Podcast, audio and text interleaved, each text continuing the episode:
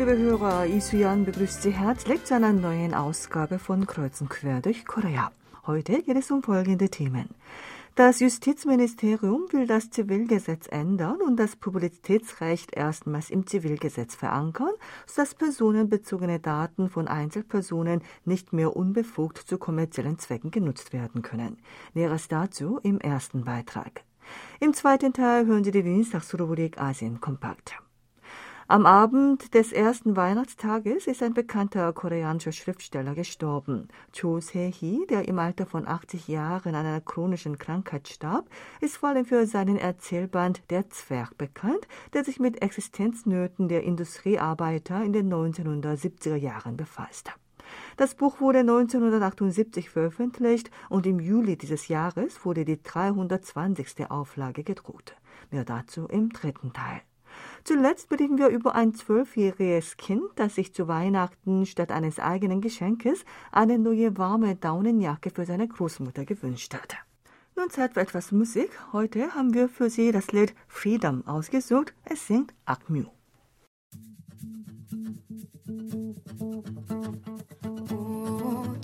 없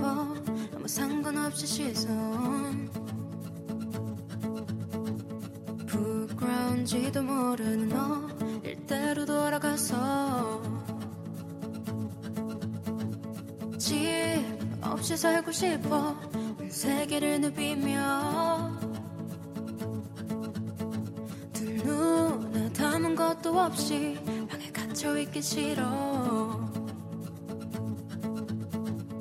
얼룩말을 타고 달려 횡단보도 건너 hands up yeah yeah. 하고 싶은 대로 yeah yeah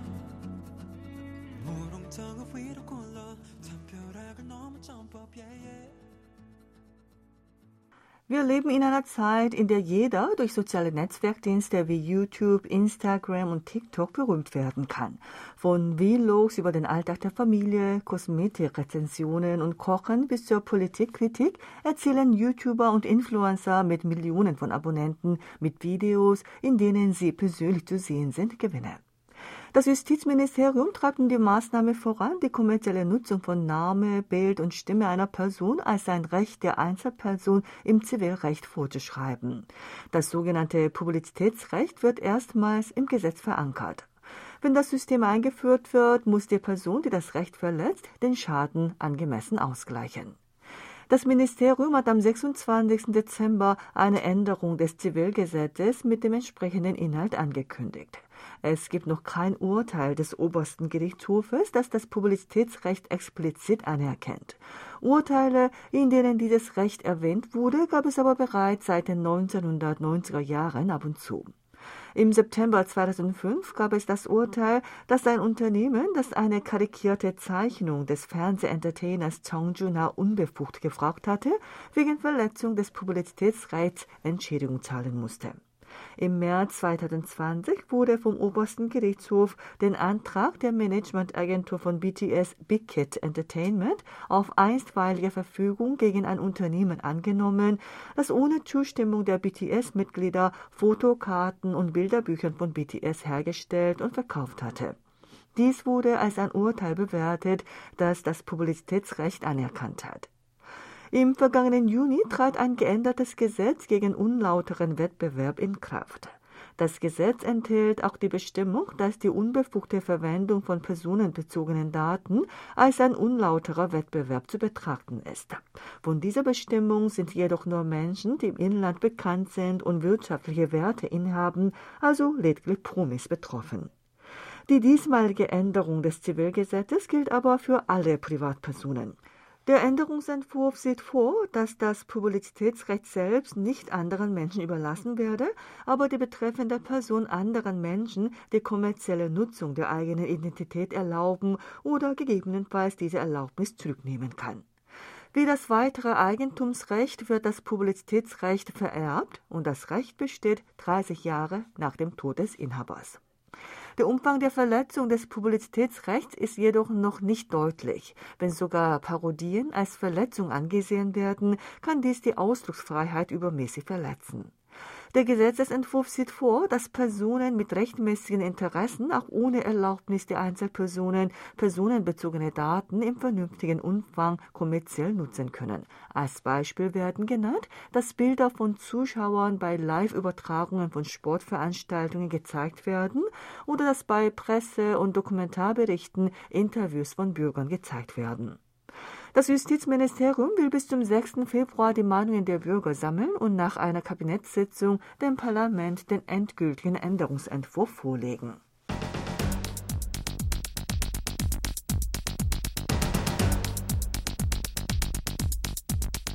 Es geht weiter mit der Dienstagsrubrik Asien Kompakt. Dazu begrüße heute auch Thomas Kuklinski-Reh.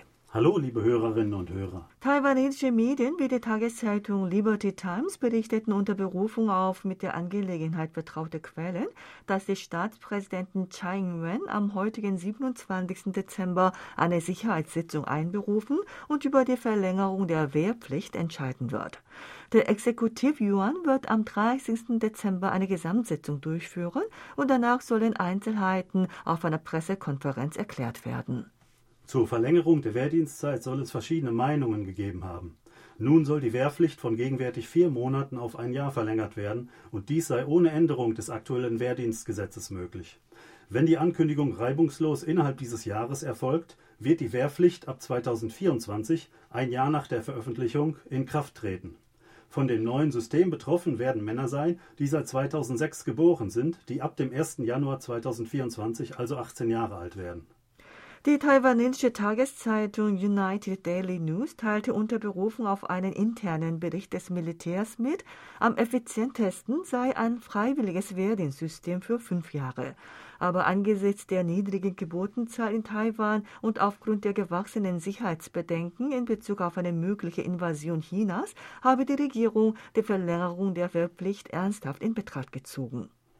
Nach Statistiken des Innenministeriums lag die Zahl der taiwanesischen Männer im Militäralter von über 18 Jahren vor 2016 bei etwa 110.000 im Jahr, begann aber seit 2019 zu schrumpfen. Taiwan hatte sich von einer wehrpflichtigen zu einer von Freiwilligen dominierten Berufsarmee gewandelt. Früher mussten die taiwanesischen Männer zwei bis drei Jahre im Militär dienen. 2008 wurde die Wehrpflicht auf ein Jahr verkürzt. Die Dienstzeit wurde dann 2013 auf vier Monate verkürzt, wobei die Wehrpflichtigen eine viermonatige militärische Schulung absolvieren müssen. China beschloss, zum 8. Januar die Quarantänepflicht für Einreisende abzuschaffen. Dies teilte die Nationale Gesundheitskommission mit. Bislang mussten Einreisende aus dem Ausland für mindestens fünf Tage in einem Hotelzimmer isoliert werden und mussten sich für weitere drei Tage in häusliche Quarantäne begeben. Nach der Änderung müssen die Einreisenden ab dem 8. Januar ohne Isolierung im Hotel entweder für einen bestimmten Zeitraum in häusliche Quarantäne gehen oder einfach ihren Gesundheitszustand überwachen. Die chinesische Regierung hat auch die auf den Corona-Schutz bezogenen Anforderungen für Einreisende vereinfacht. Künftig müssen Einreisende lediglich ein höchstens 48 Stunden altes negatives PCR-Testergebnis vorlegen. Der PCR-Test für alle Reisenden nach der Ankunft wird abgeschafft. China stufte Covid-19 seit 2020 als Infektionskrankheit der höchsten Kategorie A ein. Ab dem 8. Januar wird Covid-19 in die Kategorie B herabgestuft, sodass die Infizierten nicht mehr isoliert und enge Kontaktpersonen auch nicht mehr kontrolliert werden. Gebiete mit hohem und niedrigem Infektionsrisiko werden auch nicht mehr bestimmt. Die chinesische Regierung teilte darüber hinaus mit, dass die offizielle Bezeichnung von Covid-19 vom neuartigen Coronavirus für Lungenentzündungen in neuartiges Coronavirus geändert wird. Seit die Omikron-Variante die vorherrschende Variante geworden ist, seien lediglich bei wenigen Fällen Lungenentzündungen zu beobachten. Entsprechend den gegenwärtigen Krankheitseigenschaften und Symptomen werde die offizielle Bezeichnung geändert. Die chinesische Regierung will sich auch darum bemühen, die Impfquote bei älteren Bürgern zu erhöhen.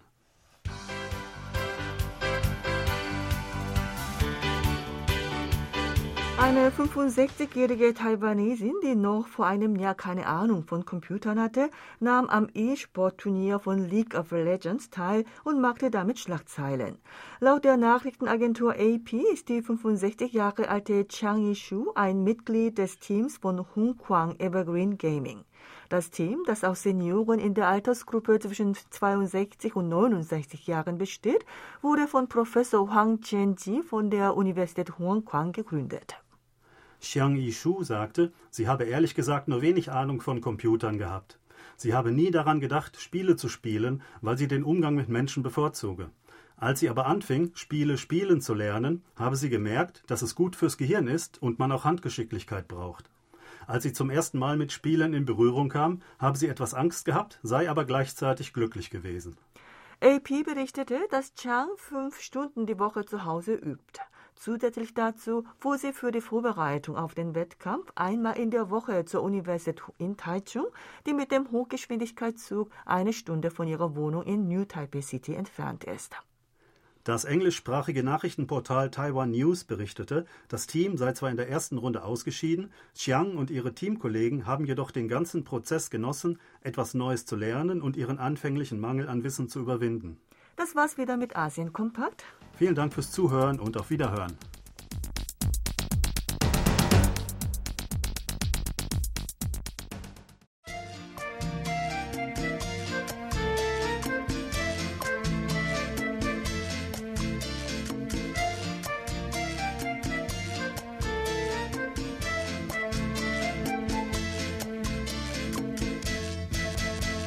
Am Abend des ersten Weihnachtstages ist der angesehene koreanische Romanschriftsteller Cho Se-hee im Alter von 80 Jahren an einer langwierigen chronischen Krankheit gestorben.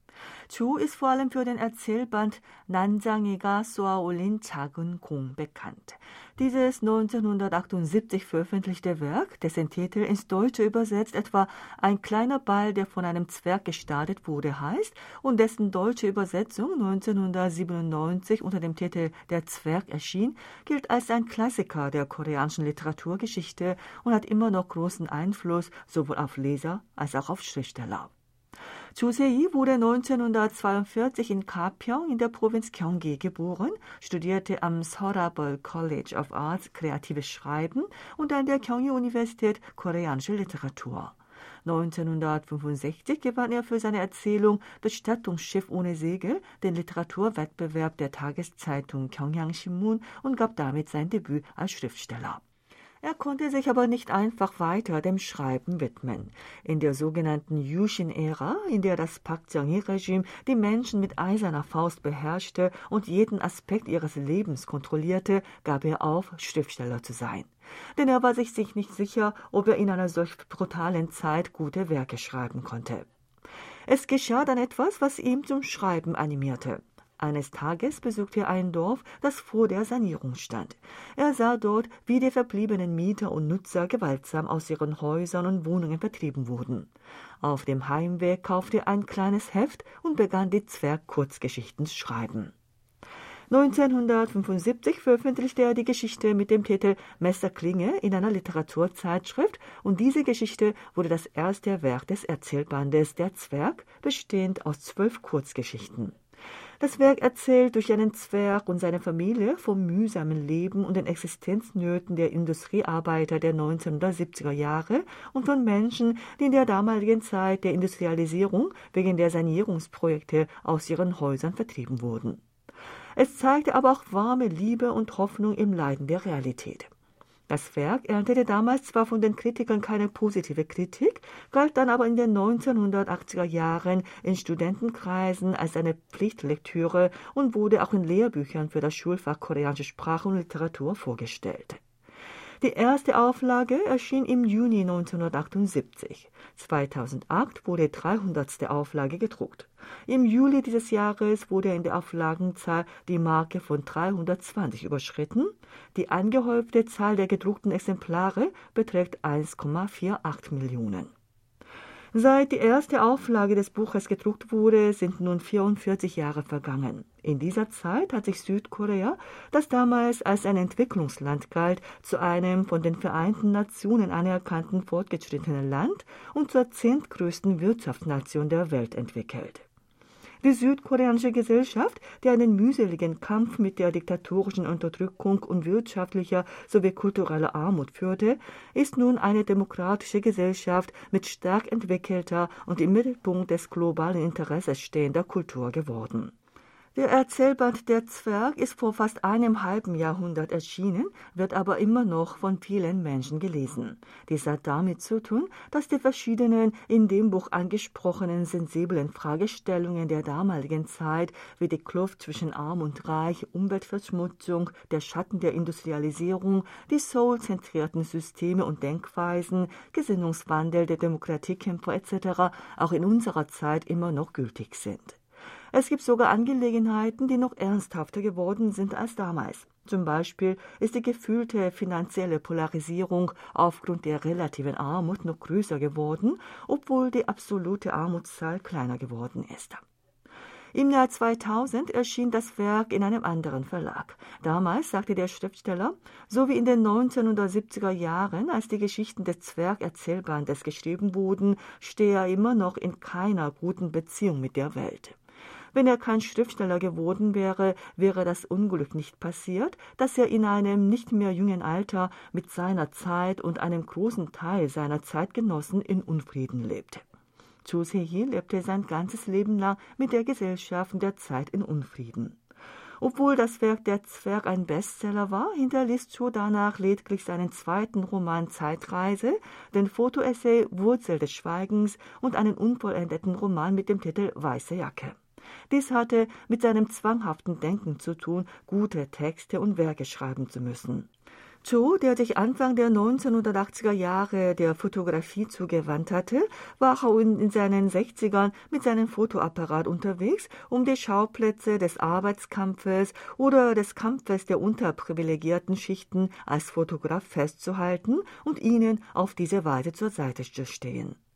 2008 fand zum 30. Jahr der Veröffentlichung des Werkes Der Zwerg eine Gedenkfeier statt. Cho Se-hee sagte bei der Veranstaltung, als er die Geschichten schrieb, habe er sich nicht im Traum vorgestellt, dass das Buch über 30 Jahre lang gelesen würde. Er sagte den jungen Lesern, dass sie eine Gesellschaft schaffen mögen, in der sein Roman nicht mehr gelesen wird und an Bedeutung verliert. Viele Bürger, die den Roman und den Schriftsteller kennen, besuchten gestern und heute die Trauerhalle. Sie zollten mit dem Kondolenzbesuch dem Leben und der literarischen Welt des Verstorbenen Respekt. In sozialen Netzwerken folgten unzählige Trauerbotschaften der Bürger. Ein 32-jähriger Mann, der gestern Vormittag um 10.40 Uhr als erster die Trauerhalle besucht hatte, sagte der Tageszeitung Pyongyang Shimun gegenüber, dass der Roman Der Zwerg für ihn der erste Beginn gewesen sei. Mit 20 Jahren hat er den Roman gelesen und beschlossen, Romanschriftsteller zu werden. Nachdem er vom Tod von Cho Se-hee erfuhr, musste er die Trauerhalle besuchen, um dem Verstorbenen seinen Respekt zu zollen.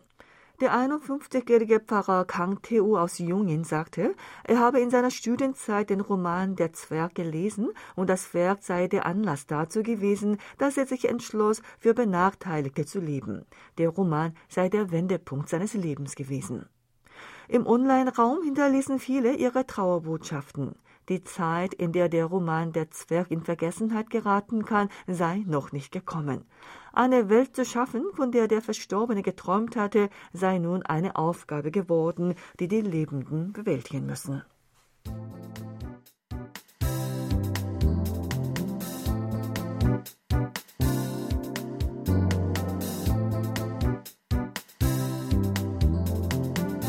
Ein zwölfjähriges Kind wünschte sich zu Weihnachten eine neue Daunenjacke für seine Großmutter und diese Geschichte zog bei den Bürgern hohe Aufmerksamkeit auf sich.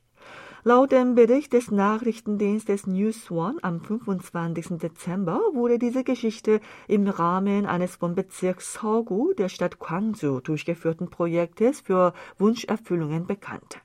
Das betreffende Projekt, das seit neun Jahren vor Weihnachten durchgeführt wird, hat zum Ziel, Weihnachtswünsche von Kindern aus einkommensschwachen Familien in Erfüllung zu bringen. Wenn Kinder vor Weihnachten dem Weihnachtsmann einen Brief schreiben und äußern, welche Weihnachtsgeschenke sie sich wünschen, bringt anstelle des Weihnachtsmannes der Stadtbezirk diese Wünsche in Erfüllung und überreicht den Kindern Geschenke in der Preisklasse von unter 300.000 Won, umgerechnet etwa 235 US-Dollar. Jedes Jahr schreiben die Kinder meistens Geschenke wie Schreibwaren, ein Fahrrad oder Kleidung, die sie gerne haben wollten, als Weihnachtsgeschenk auf. Unter den Briefen, die in diesem Jahr zu Weihnachten dem Stadtbezirk überreicht wurden, gab es jedoch den Brief eines Kindes, das sich vom Weihnachtsmann statt eines Geschenkes für sich selbst ein Geschenk für seine Großmutter wünschte. Das zwölfjährige Kind schrieb, dass seine Großmutter in einigen Tagen Geburtstag hat und dass es deshalb eine Daunenjacke für sie als Weihnachtsgeschenk haben möchte.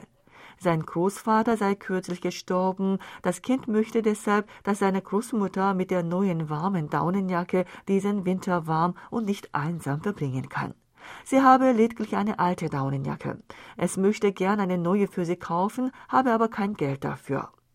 Das Kind dachte zunächst an seine Großmutter, obwohl es auch eine neue Tasche braucht. Am Ende des Briefes meinte das Kind, dass es auch eine neue Tasche brauche, weil der Riemen gerissen sei. Der Stadtbezirk hat vom 7. bis 30. November insgesamt 111 Anträge angenommen. 93 davon wurden ausgewählt und die bei diesen Anträgen geäußerten Weihnachtswünsche wurden mit Bürgerspenden in Erfüllung gebracht.